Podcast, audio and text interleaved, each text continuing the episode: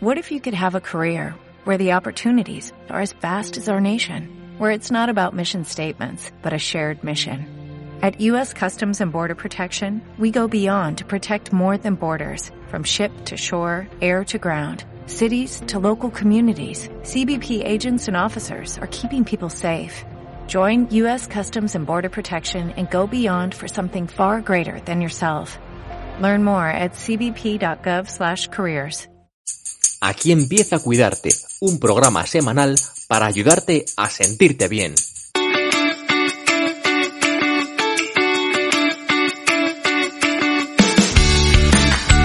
Bienvenidos a Cuidarte, un espacio de conversaciones e ideas para ayudarte a encontrar equilibrio y bienestar. Soy Marta Reguero, periodista, coach, profesora de yoga y meditación. Quiero compartir contigo los recursos que encuentro en este camino, en el que aprender a escuchar nuestro cuerpo, mente y emociones.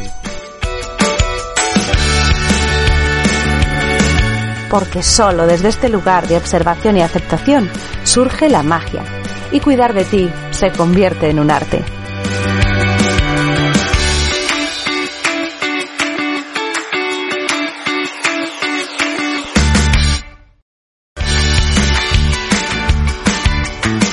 El episodio de hoy vamos a, a, tratar un tema que a mí me parece fascinante, que es el, el tema de la fascia, hablar de la fascia. Cuando intentas cuidar el cuerpo y cuando aprendes la importancia que tiene el movimiento, enseguida y más ahora, en estos últimos años, oímos hablar de fascia y la fascia se convierte en algo que le da mucho sentido a entender el cuerpo como un todo. Mm, quería entrevistar a, al invitado de hoy, que es eh, Sergio Tesouro, desde hace bastante tiempo y he tenido que esperar, hemos tenido que esperar a cuadrar agendas, pero al final pudimos charlar un domingo por la mañana. Yo siempre le agradezco un montón a los invitados porque hacen un hueco en sus agendas para compartir un ratito con nosotros. Y la conversación con Sergio fue amena, fue intensa, fue una conversación donde nos dio datos, pero yo creo que nos lo supo contar con una capacidad didáctica muy, muy buena. Y es que en cuanto nos metemos a hablar de, cosas técnicas y empezamos a, ahondar un poquito más profundamente en cualquier tema, pues a veces eh, agradecemos que el experto nos lo sepa transmitir con facilidad y de una manera que podamos entender. Así que la charla con Sergio fue estupenda y espero que a vosotros también os despierte interés por cuidar un poquito más de la fascia, por entenderla y finalmente por entender que el cuerpo es un todo. Vamos a escucharla.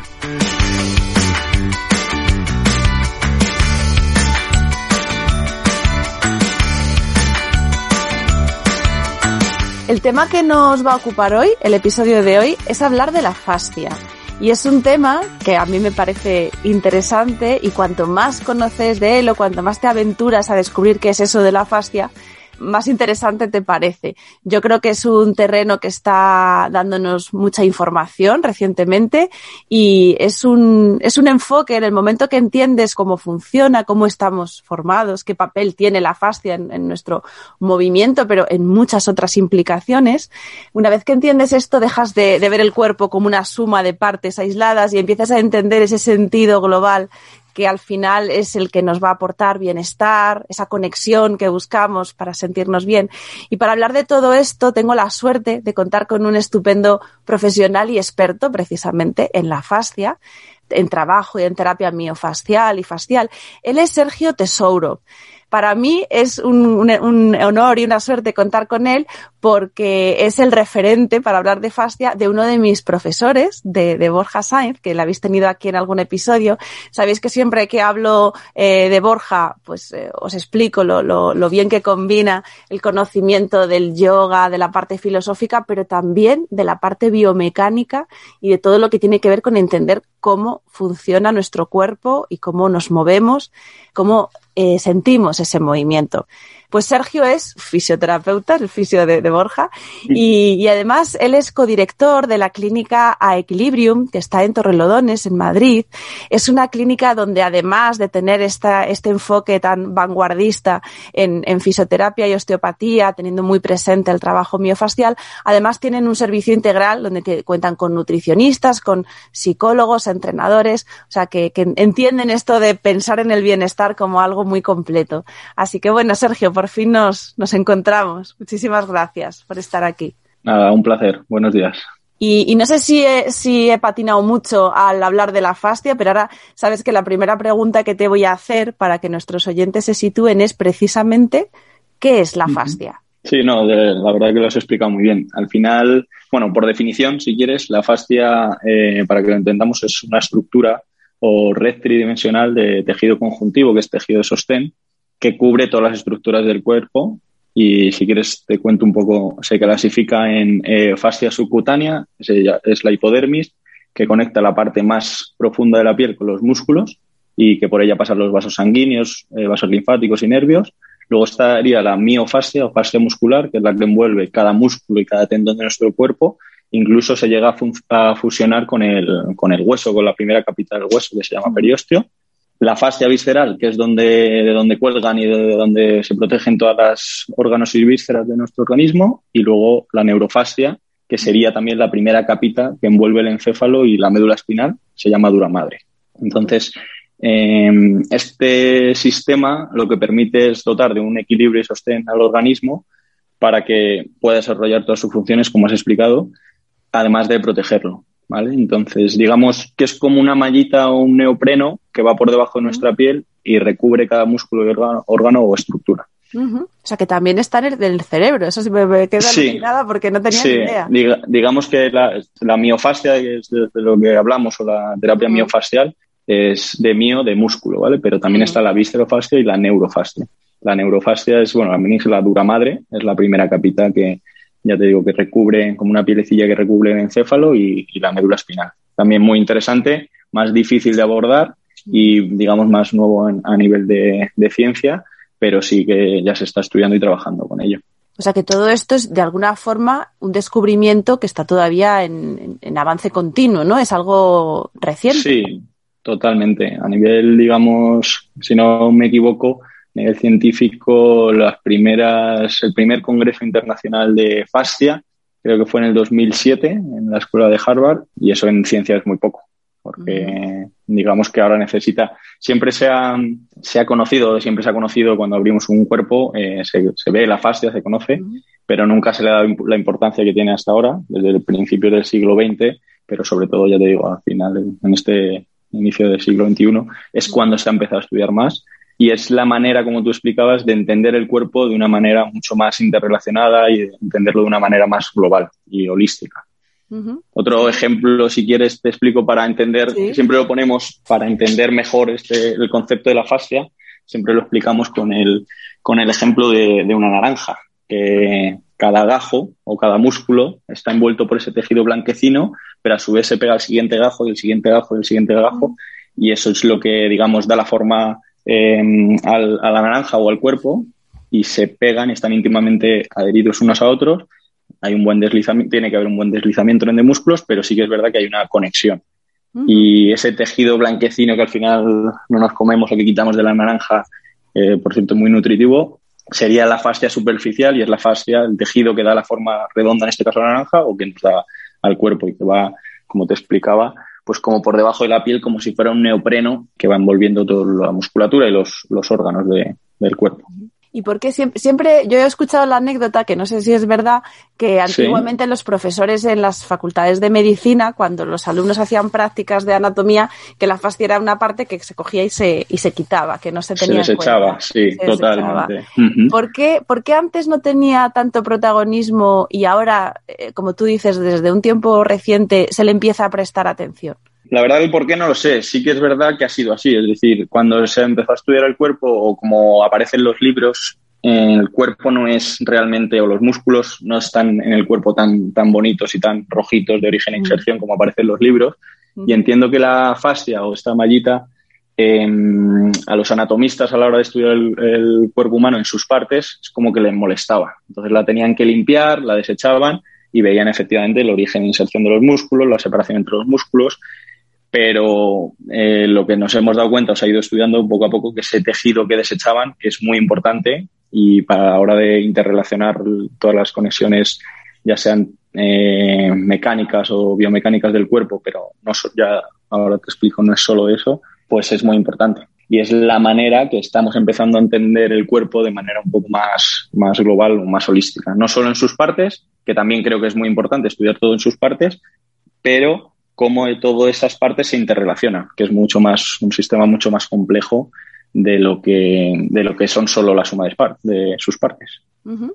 ¿Y qué es lo que nos cambia ahora desde distintas profesiones, la, una de ellas la vuestra, y, me imagino que, extendiéndose a otras, a otras disciplinas que también tratan el cuerpo y que también tienen en cuenta estas novedades a la hora de, abordarlo? ¿Qué cambia? ¿Que sabemos tratar mejor las lesiones? ¿Que sabemos prevenirlas? ¿Que sabemos abordar el movimiento de forma diferente? Yo creo que en general un poco cambia todo, porque mm, tanto la parte preventiva como la parte curativa. Es decir, ahora se está empezando a entender como un problema en un tobillo, por ejemplo, eh, puede venir de un problema en la cadera o se puede entender como un problema a nivel visceral o a nivel diafragmático, puede estar generando eh, unas tensiones a nivel de las cervicales y generar dolor de cuello, de cabeza, mareos incluso. Cuando hay tensiones en la, a nivel del diafragma, podemos entender cómo el cuerpo, eh, digamos, tira imaginaos un nudo en la boca del estómago, tira de los hombros hacia adelante y genera pues esa cifosis, esa chepita, o genera esa mala postura que sumada a posturas, por ejemplo, eh, muy de nuestro tiempo de ordenador, hace una suma de tensiones que al final generan unas patologías a nivel más distal que, mm, por así decirlo, eh, sin meterme mucho en un jardín, esto te lo explico, eh, la medicina occidental siempre ha tendido a, entender el cuerpo de, o bueno, la manera de abordar el cuerpo, eh, de tratar los síntomas, paliar los síntomas, te duele la cabeza o te tomas una pastilla, o, pero cada vez creo que con esto se puede entender un poco de manera más global o un poco más desde un punto de vista de la medicina más oriental, eh, en la que el, no solo nos quedamos con ir a paliar el síntoma, sino ir al origen del problema. ¿Por qué te duele la cabeza? Y desde ahí, entre otras muchas estructuras, una estructura muy, muy importante es la fascia. Al final es, es uno de los tejidos que está, eh, como te he explicado, a lo largo del todo, eh, distribuido por todo el cuerpo y es a través de este tejido del, a través del cual el cuerpo va haciendo una serie de, de ajustes o de, de, busca unos equilibrios que cuando se pierde ese equilibrio tensional es cuando aparece mm, el dolor o la, o la lesión o la patología. O sea, que has, te has, hablado de tensión sobre todo y has hablado antes también de que, de que necesitaba un buen deslizamiento. ¿Cuáles serían entonces las características de una fascia sana? Si podemos decir que, que tenemos un tejido facial que esté más o menos en ese equilibrio, que no sé si es posible alcanzarlo, ¿cuál sería? Sí, sí justo. El, el cuerpo tiende al equilibrio y, siempre tiende al equilibrio. Igual que cuando nos hacemos una herida, el, el cuerpo tiende a cicatrizarla o cuando tenemos fiebre eh, y nos aumenta la temperatura, el cuerpo suda para buscar ese equilibrio, pues a través de la fascia igual. Eh, lo más importante en la fascia es que haya un equilibrio tensional, una homeostasis tensional, que es, digamos, el principio de tensegridad. Y lo más importante es que todo este sistema fascial, que ahora te explico por qué ya se está hablando de sistema fascial, no de tejido fascial, eh, se encuentre en un equilibrio. Dependiendo la zona y dependiendo la estructura, es decir, no es lo mismo que esté, eh, estemos hablando de la fascia que rodea un músculo a la fascia que rodea un tendón, esa fascia necesita ser más, más rígida o más tensa, estar más tensa o ser más elástica, más flexible. Eh, entonces, en las zonas donde normalmente aparece la lesión o la patología son zonas que se asocian a, bloqueo tensional o, a, digamos, fibrosis y acortamiento de esta y lo que tendríamos que devolverle es una capacidad elástica y una capacidad de, adaptativa que en este caso habría perdido. ¿Y eso cómo se lo devolvemos? ¿Con trabajo manual? ¿Con lo que hacéis vosotros en, en consulta? ¿Nosotros podemos hacer algo preventivamente, de alguna forma, trabajando en nuestra fascia? Sí, claro. Eh, bueno, lo primero, teniendo una buena alimentación y una hidratación adecuada. Eh, la fascia es muy, es muy un tejido muy, muy, muy hidratado. De hecho, por eso no se estudiaba, no se entendía bien, porque cuando, estaban, cuando estudiábamos los cuerpos y los metían, digamos, en formol para, para el estudio, al final lo que se, se hace en ese, en ese organismo, en ese cuerpo, es disecarlo. Entonces la fascia se se deshidrata totalmente y se pega íntimamente al músculo, a las vísceras. Entonces no la entendíamos como es en realidad, que ahora los estudios más recientes pues son otro tipo de abordaje, pues de tejido vivo o, cadáveres que llaman frescos, donde entendemos la fascia, eh, cómo funciona un poco mejor y cómo está en la realidad, que es un tejido muy, muy hidratado eh, y, digamos, un tejido vivo y en movimiento. Este equilibrio del que hablamos es un equilibrio, es un equilibrio dinámico. El, movimiento es la salud. Entonces, el cuerpo está constantemente en, ese equilibrio, pero de manera dinámica. Entonces, desde el punto de vista preventivo, pues todos los ejercicios dinámicos eh, o estiramientos, eh, ejercicios tipo yoga nos pueden venir muy bien. Eh, hacer ejercicio, deporte. En general, lo que viene bien y lo que es la salud y lo que le va a transmitir salud a la fascia es movimiento. Mm. Cuando el cuerpo pierde este equilibrio tensional del que hablábamos y aparece la lesión o la patología, es verdad que hay veces que necesita un abordaje de, digamos, eh, pasivo o externo, que es ahí cuando entramos los, fisioterapeutas, osteópatas o los terapeutas en general, que podemos eh, ayudar a deshacer ese exceso de ajustes que ha tenido que ir haciendo el cuerpo, en este caso a través de la fascia, o deshacer ese tipo de esas restricciones, esas fibrosis que se puede hacer de, diferentes maneras. Yo sí que te explico la con la que yo me siento más a gusto y con la que yo trabajo.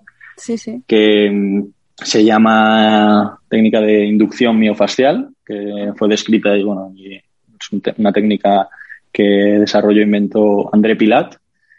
Eh, y consiste en, eh, a, base de, de, una presión con las manos, con los dedos, generamos una presión en la, en la zona de restricción y cuando notamos dónde está esa restricción, generamos un pequeño componente, metemos un pequeño componente tangencial, es decir, hacemos como un estiramiento analítico de la zona.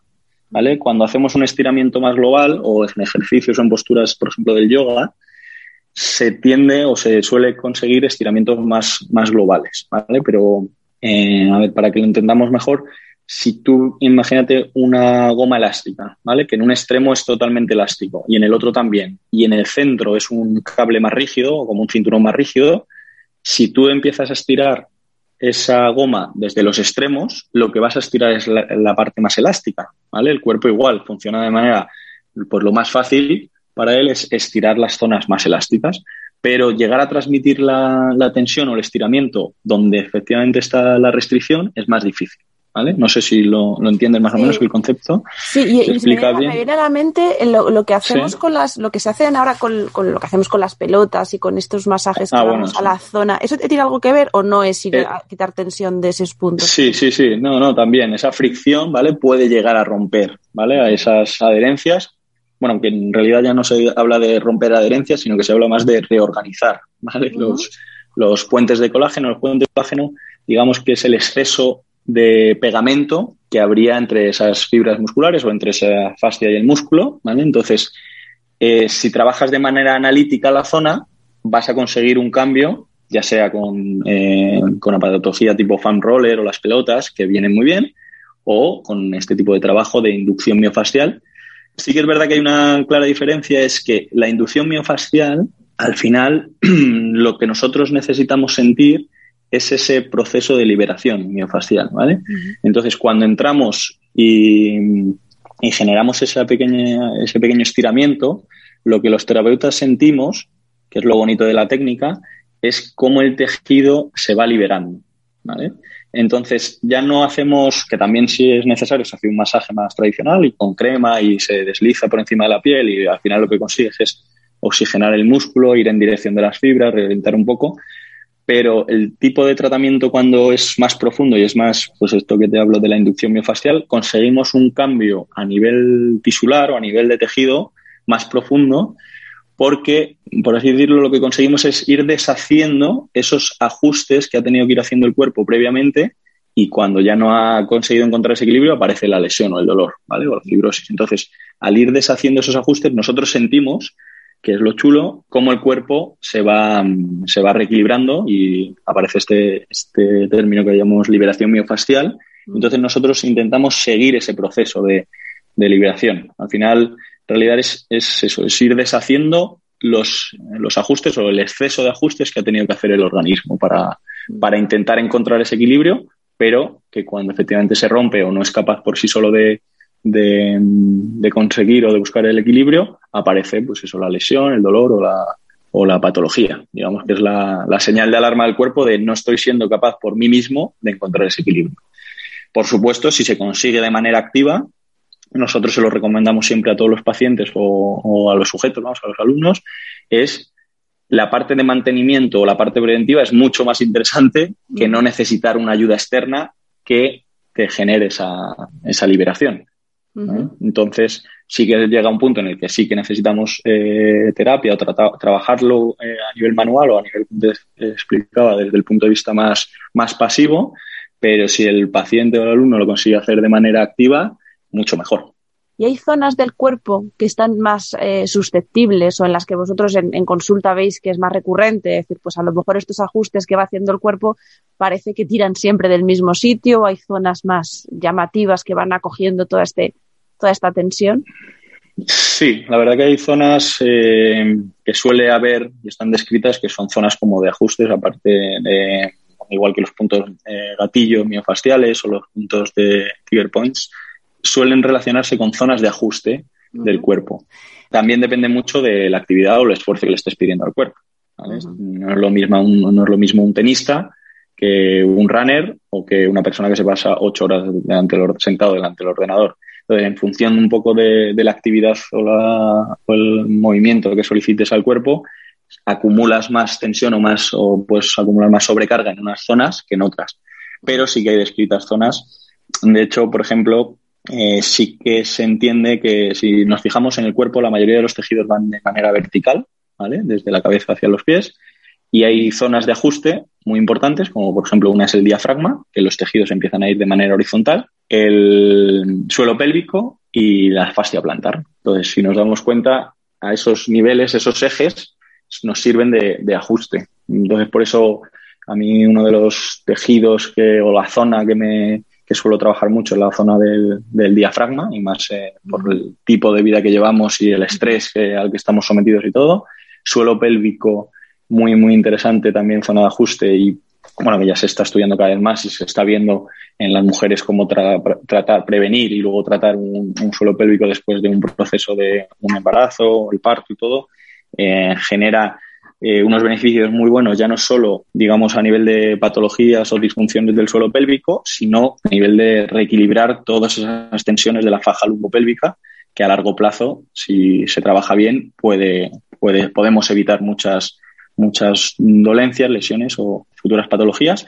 Y la fascia plantar, que sin saber yo mucho de reflexología ni nada, pero podemos entender, o yo lo entiendo así, ¿vale? Cómo cuando trabajan desde la fascia de los pies pueden generar cambios a nivel muy más, más distal, a nivel de la espalda, de las cervicales, de cualquier zona, porque es la zona final de ajuste y con la que, a la que estamos sometiendo a una presión constante en la marcha bípeda y cómo si consigues trabajar desde esa zona esos ajustes tensionales o esas cadenas musculares, podemos generar eh, eh, cambios a nivel mucho más, más global.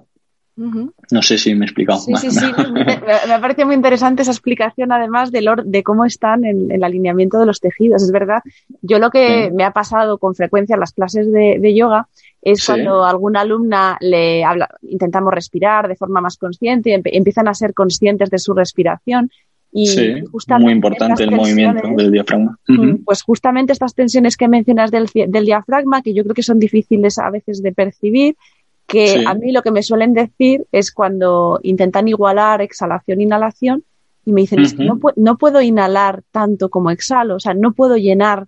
Y entonces empiezas a, identificar que, o lo que yo interpreto, que tiene eh, presencia es toda la tensión que hay acumulada en esa zona, incluso en la espalda también, la parte alta de la espalda, que sin llegar a ser una lesión, porque es una zona que a lo mejor responde mejor o, soporta más estos ajustes, pero sí que ves cómo ahí hay presencia de, un tejido que no da de sí todo lo que a lo mejor estaríamos deseando tener, ¿no? Eso es, sí, pues efectivamente es así. Y funciona así y a nivel biomecánico el diafragma es un músculo muy potente en el cuerpo que se inserta en la zona, tiene como dos expansiones, dos pilares que van hacia la zona lumbar, que si no se mueve bien lo que están haciendo es tirar de la columna hacia una mala postura. Eh, también tira, digamos, de, la, de los hombros hacia adelante, la cabeza hacia abajo, cabeza adelantada. Entonces, aparte de todo la importancia que tiene el diafragma a la hora de la ventilación y la oxigenación de todos los tejidos, pues nos podemos imaginar lo importante que es eh, a todos los niveles, pero también a nivel biomecánico es muy importante.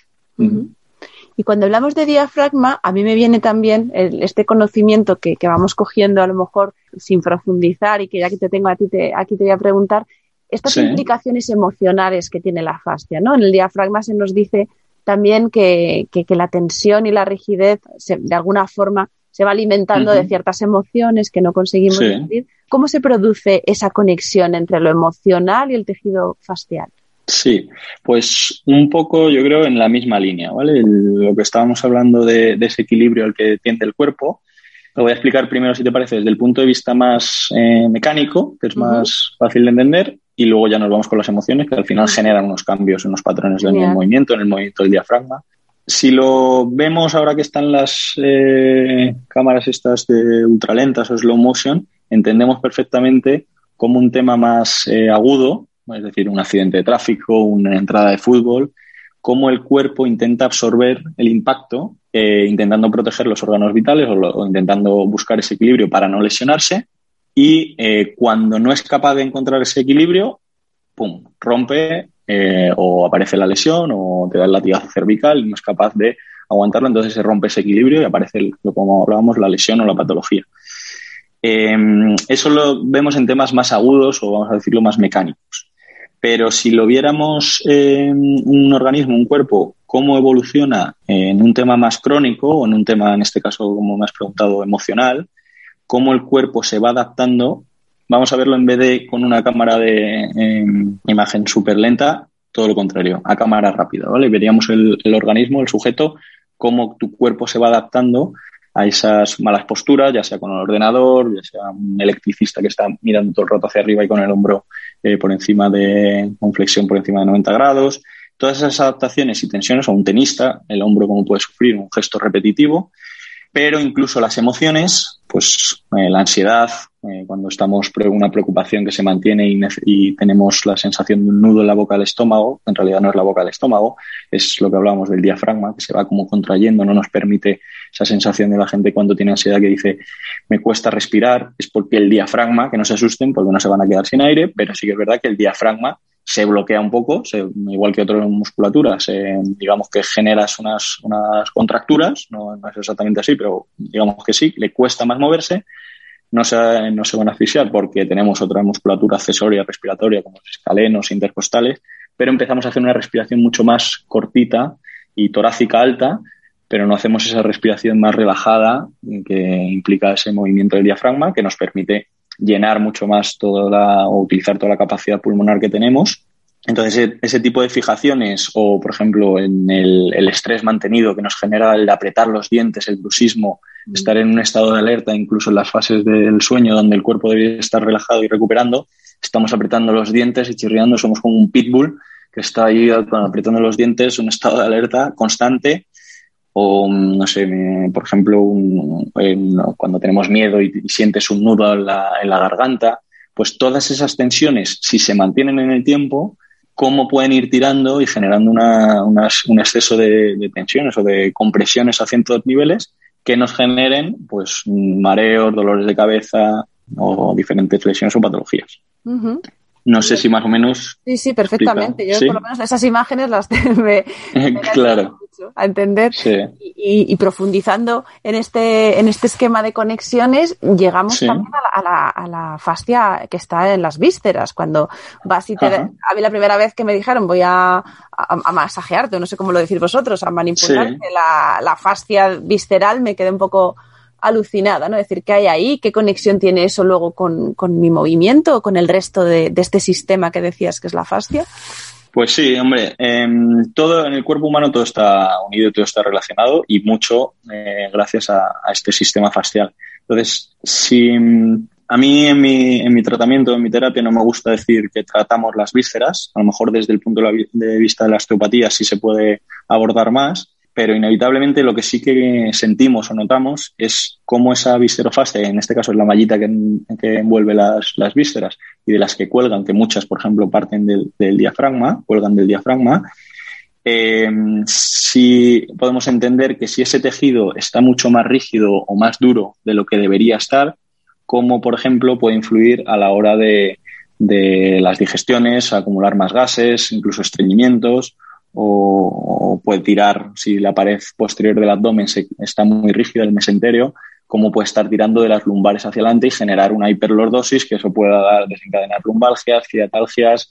incluso si eso se mantiene en el tiempo, una hernia lumbar, por ejemplo. entonces, todo ese trabajo en la viscerofascia, porque nosotros cuando, como tú has dicho, masajeamos o, manipulamos la, la, la viscerofascia, ya te digo que a mí me gusta hablar más de siempre de miofascia, que es, digamos, lo que, lo que más evidencia científica hay.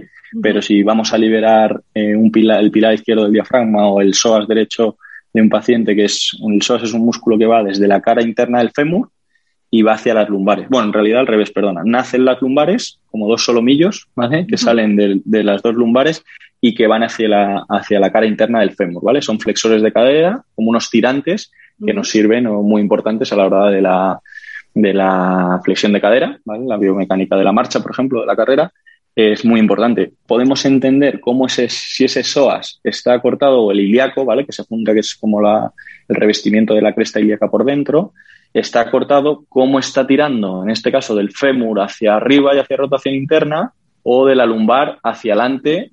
Y si tira más un psoas que otro, como esa, esa lumbar al final está un poquito rotada respecto a la otra, respecto al otro lado, me refiero.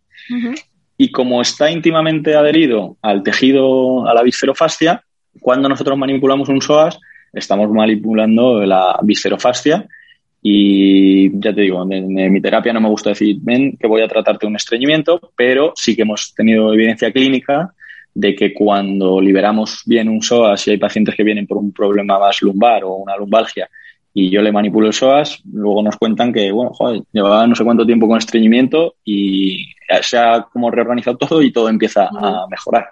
Porque es muy, es es algo que a lo mejor no todavía necesitamos unos años de, ciencia, pero sí que hay una evidencia clínica evidente de que todo empieza a mejorar. O mm, estas son preguntas que, que lanzamos al aire. Cómo puede afectar eh, las tensiones alrededor del intestino a la hora de la permeabilidad del intestino o cómo puede afectar en las vías biliares, por donde tienen que salir los conductos, por donde sale eh, la bilis al duodeno, si todo lo que hay alrededor y está muy cerquita del pilar derecho del diafragma, si tienes una emoción constante de preocupación o de estrés, tensión y hace que tu diafragma se vaya moviendo peor y arrastra o tira de toda la viscerofascia de esa zona, cómo luego esos canales pueden estar un poco, vamos a decir, obstruidos o les cuesta más eh, una motilidad o, el, moverse con cierta facilidad o normalidad a la hora de las digestiones. Esto es por lo que tú decías antes que te gustaba más hablar de sistema fascial que de tejido, ¿no? Es algo ya que trasciende el ser simplemente un tejido y es un sistema que se organiza, que hemos visto que además se conecta y esa es esa parte tan interesante y tan sugerente para, para que vayamos viendo el cuerpo de otra forma. Y me venía a la mente con este ejemplo que nos estabas poniendo de las vísceras, igual en el tema de las emociones que habías explicado, nos habías explicado cómo vamos absorbiendo esa tensión a través de cómo la emoción se, se manifiesta en el cuerpo y vamos generando esas tensiones. Puede ocurrir al revés, es decir, esta, el trabajo sobre, el, sobre este sistema facial puede ayudar a que la emoción se, se, libere o que su presencia en el cuerpo de alguna forma también se reorganice? Sí, sí. Eh, la verdad, nosotros en tratamiento incluso llegamos a, explicarle al paciente, y nos pasa a veces, que cuando le estás liberando ciertas eh, tensiones, si el origen viene un poco de, desde el punto de vista más emocional, eh, también al liberarlo, hay pacientes que rompen a llorar o que les cambia un poco el estado de ánimo, se revuelven un poco, porque al final estás manipulando una zona que si su fijación viene por una emoción, normalmente al liberarlo también, también liberas esa emoción. Y como hablábamos de siempre este equilibrio al que tiende el cuerpo, el cuerpo eh, lo entendemos, digamos, que somos como una esponja, ¿vale? El cuerpo va absorbiendo y va siendo capaz de reequilibrarse todas las los inputs o vías referentes de, de, la información externa que recibimos, ya sea física ¿vale? o mecánica, es decir, esfuerzos físicos mantenidos, un golpe, un mal gesto, un una torcedura de tobillo, como tu cuerpo lo ha absorbido, pero también todos los temas eh, emocionales, por ejemplo, un estrés mantenido, una preocupación, todas esas eh, informaciones externas, el cuerpo eh, las va intentando, vamos a decir, digerir o buscar ese equilibrio. ¿vale? Cuando se va eh, llenando esa esponja de agua o de, esas, de esa información, vamos a llamarlo negativa, eh, y no es capaz de, soltarlo o vaciar ese agua o un vaso de agua que se va llenando, al final llega un momento en el que se rebosa y la esponja o el vasito de agua ya no, no soporta más, más, tensiones en este caso. Eh, y es cuando aparece una fijación, una lesión. Entonces, si conseguimos con las manos, en mi caso, liberar o vaciar un poquito esa esponja o vaciar un poquito ese vaso de agua, digamos que todas las emociones eh, o todos los factores externos estresantes, ya sean físicos o emocionales, tu cuerpo los va, los va a poder eh, absorber mejor o va a ser capaz de, buscar ese, equilibrio. Digamos que la, el poder adaptativo del cuerpo es, brutal, es alucinante. Entonces, para que aparezca un dolor o una lesión o una, patología, es, digamos que es una señal de alarma del cuerpo que te está diciendo, yo por mí mismo ya no estoy siendo capaz de gestionar todo esto, ¿vale? Entonces, liberar y vaciar un poquito, como te he explicado, esa esponja nos permite absorber mejor todo. Eh, al final se, muchas veces se genera, se, se, desarrolla hasta una, digamos, hipersensibilidad o una cosa que llamamos la, una sensibilización central, esa sensación de que cuando, cuando ya estamos muy al borde, ¿vale? O todo ya nos rebosa, cualquier estímulo externo, más o menos estresante, eh, nos genera una reacción mucho más, más fuerte. Es decir, eh, si tú ya partes de un sistema nervioso central muy acelerado o muy irritado, cualquier pequeña cosa te hace que te afecte mucho más. Entonces, cuando, cuando tu cuerpo es capaz de gestionar y absorber esas tensiones eh, ya sean físicas o emocionales, y, buscar ese equilibrio, también eres capaz de, gestionarlo todo mucho mejor, porque tu cuerpo está más preparado para reorganizarse y reequilibrarse, por así decirlo. Qué bien explicado esto. Me, gusta verlo ahora así como un, como un verdadero sistema, ¿no? Donde nosotros podemos ayudar de esta manera también, entendiéndolo así, a que el cuerpo pueda gestionar con sus recursos, ¿no? De adaptación, que son muy poderosos, pero que no se vuelvan en su contra y, y estemos sobrecargando al cuerpo pidiéndole más de lo que, de lo que nos puede dar. Justo, efectivamente.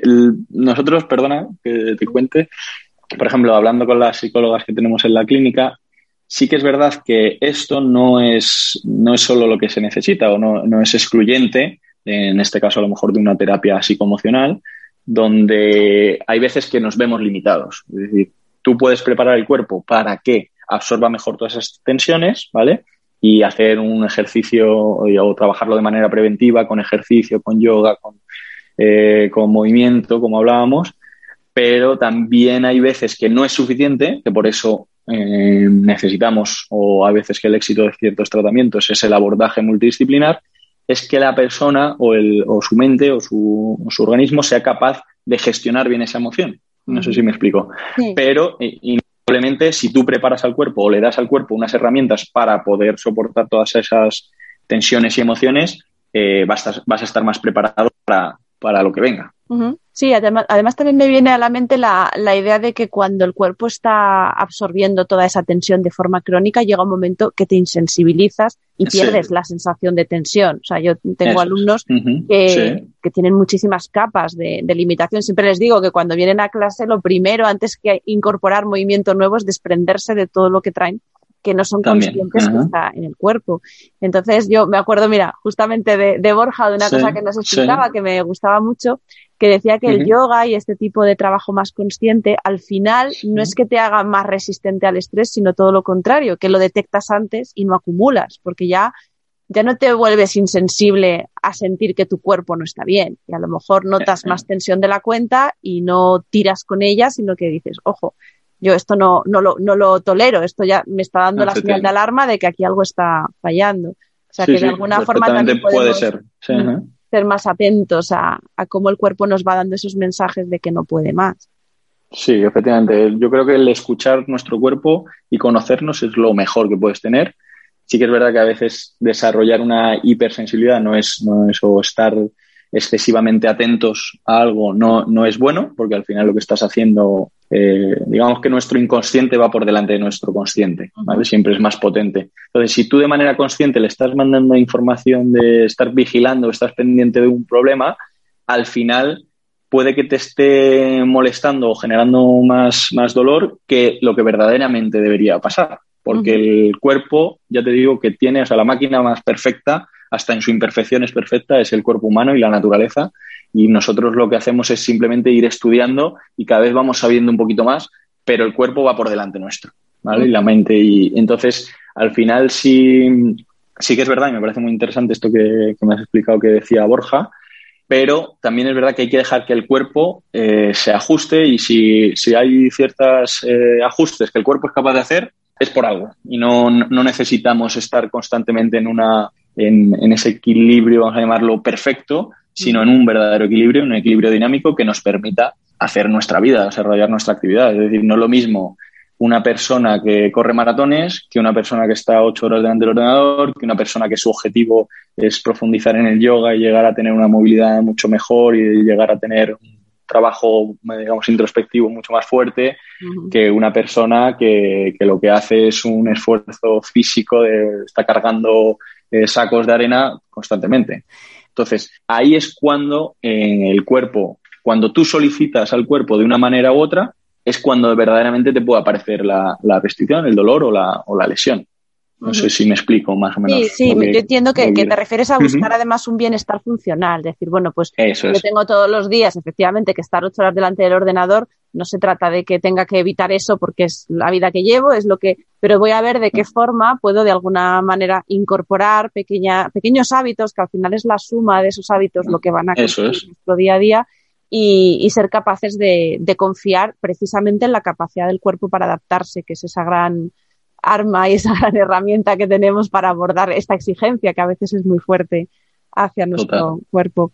Pues para dejarnos eh, precisamente herramientas y consejos que podamos llevarnos al día a día, eh, vamos a hacer una recapitulación para que los oyentes sepan cómo cuidar de, su fascia, porque yo me he quedado con la idea de, la hidratación y me he quedado con la idea de que tratemos de liberar como podamos, ¿no? sea de manera autónoma o con ayuda vuestra las tensiones, ¿cómo podíamos cuidarnos? Pues con hidratándote bien y con una buena nutrición lo primero, con un buen eh, el movimiento, es decir, caminar o hacer ejercicio de manera suave, como todo en esta vida, todo en exceso es malo, hasta el ejercicio o el, o el sobreesfuerzo es malo, pero el movimiento es, digamos que es salud. Entonces, ejercicios eh, tipo eh, yoga, Pilates viene muy bien, para más en el, estilo de vida que llevamos, yo digo de estar 10 horas, 8 sentados delante del ordenador o delante o de pie, yo en mi caso quieto en una consulta,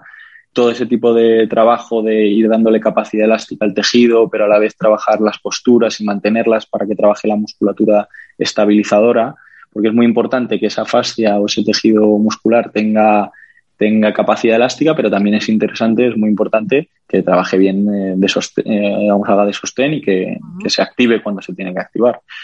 Otras herramientas que podemos utilizar, como las que has explicado, son pues eh, las pelotas o los pump rollers que nos sirvan para ir descargando cuando estamos en una zona un exceso de, de sobrecarga o de acortamiento y nada, eso, el ejercicio y una buena alimentación. Me ocurre preguntarte también por el descanso. La fascia. Ah, el descanso. Sí, perdona. sí, cambia. Efectivamente, sí, sí. Muy, muy importante. ¿vale?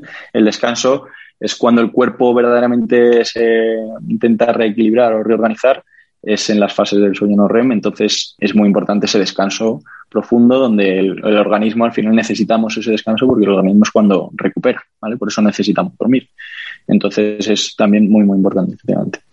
Qué bien. Pues nos quedamos con estos consejos que yo creo que son fáciles de, integrar y, como yo te decía antes, lo de ser consciente, efectivamente, sin estar obsesionados con que esa conciencia sea un exceso de atención, pero, pero sí empezar a entender o a lo mejor respetar esta estructura tan, tan conectada, interconectada que es nuestro cuerpo y abrir la mente a todo lo que nos va llegando de esta información sobre la fascia, sobre el sistema que al final somos.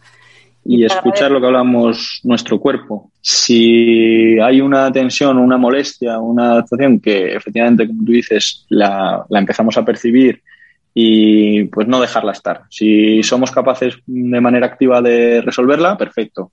Pero si ya te dura, todos, nadie está exento de que un día, un mal día o de estrés o una sobrecarga física cargando peso o haciendo un esfuerzo te genere una sobrecarga, pero si tú a base de estiramientos, de movilidad, de ejercicios dinámicos recuperas, perfecto. Si esa fijación o esa, esa molestia te dura dos, tres días, ves que no, no se te pasa o se pasa un poco, pero en cuanto vuelves a solicitar ese grupo muscular vuelve la molestia, pues ahí es cuando yo sí que creo que es necesario acudir cuanto antes al terapeuta porque, o al fisio, al osteópata o al quiropráctico, eh, en nuestro caso, ¿vale? Me refiero, porque el cuerpo, todas esas adaptaciones que va a ir haciendo, si no, cada vez luego vamos a tardar más en quitarlas. No sé si me explico. El cuerpo va a ir haciendo una serie de ajustes que si lo tratamos a los primeros días, en cuanto lo has sentido un poco y ves que no se resuelve, digamos que podemos abordar el trabajo de manera más, más analítica. Y si eso dura mucho en el tiempo, al final va a haber que hacer una reorganización o reequilibración del cuerpo a, a, nivel más global, porque el cuerpo lo que va a tender es a intentar ir resolviendo ese conflicto, en este caso tensional. Sí, además de la zona probablemente pase a otras zonas, ¿no? Precisamente porque intentará compensar de alguna forma y, ahí es cuando el, el, problema se puede ir haciendo más, más extenso y, más crónico. Eso es, cronificar, eso es justo. Fenomenal, pues te agradezco muchísimo, Sergio, todo lo que nos has explicado. Yo, por lo menos, me quedo con las ideas mucho más claras. Sí. Porque eh, vamos, eh, yo reconozco que el tema de la fascia me parece hasta misterioso, o sea, es como, como cada día se sabe más, cuando lees vas viendo nuevos, nuevos descubrimientos. Esto que decías de la parte del cerebro me ha llamado mucho la atención. Y, los consejos que nos dejas, lo de la hidratación, es verdad que, a veces se nos pasa y es importante quizás no solo bebiendo agua, sino también en los alimentos, ¿no? Que tengamos presencia en agua, que, cuidemos eso y, descansar, que a veces también nos ponemos un poco el listón muy alto y para cuidarnos un poquito necesitamos también saber parar. Efectivamente. Pues te, agradezco muchísimo que nos hayas regalado este rato, que nos ha costado encontrarlo ya hasta un domingo. Estamos aquí un, domingo por la mañana robándole a Sergio su mañana de domingo, pero la verdad que, merece la pena. Vamos yo encantado y, lo siento de verdad que, hemos tardado mucho, pero entre, entre toda la situación de actual y Filomena y todo, la verdad que está siendo un poco, complicado. además, los que trabajan, bueno, yo me comparaba contigo cuando hablábamos de que, de que con la tormenta y con cualquier elemento externo que cambia las agendas y de repente tú tenías que reorganizar pacientes y citas y, nosotros con, con el estudio igual, el estudio cerrado, abierto, viendo a ver qué podíamos hacer, con clases que cada vez más reducidas. Así que bueno, son unas etapas de aprender mucho a, a vivir el presente, yo creo. Sí, efectivamente. Vamos a dejar aquí vuestra página web, que es eh, aefisioterapia.com, y así cualquier oyente que tenga interés, a lo mejor por, por visitaros y por, y por conocer vuestro trabajo, también pueda encontraros de manera por supuesto. fácil. Y, nada. Sí, pues o cualquier duda o consulta, allí estamos en Torrelodones. Bueno, y te, si me permites, eh, estamos, es un proyecto que todavía no está de 100% cerrado, pero bueno, nuestra idea es abrir una segunda clínica en Las Rozas, y aprovecho si me dejas para, para decirlo. Y acercarnos cada vez un poquito más a Madrid. Muy bien. Eh, entonces, sí, la de Torrelodones en principio, bueno, en principio y seguro que va a seguir, pero nuestra idea es abrir eh, otra segunda clínica en Las Rozas para poder pues acercarnos más a, toda a todos los pacientes que vienen de Madrid o de Majadahonda.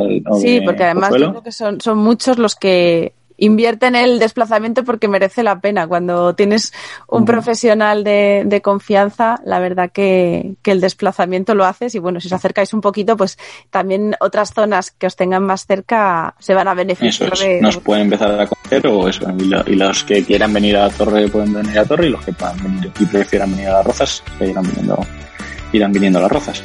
Vale. Muy bien, pues te lo agradezco un montón, Sergio. Pues nada, un placer.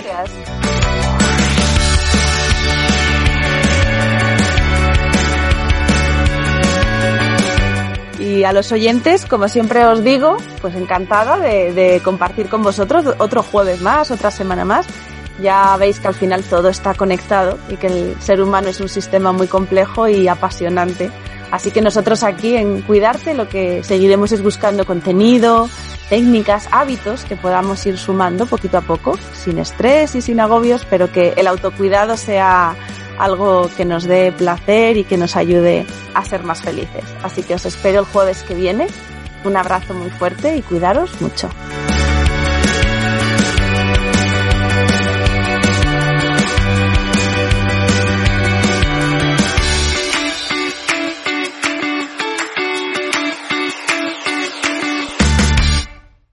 I came from a low income family that was that was struggling. You see how hard life can get. GC became a part of my life because I don't want my family to fall back into that. I never thought education would take me this far. I'm still young. I still have a lot to do in my life and just want to get things done the way I want with a good education under me. I'm Stacy and Grand Canyon University helped me find my purpose.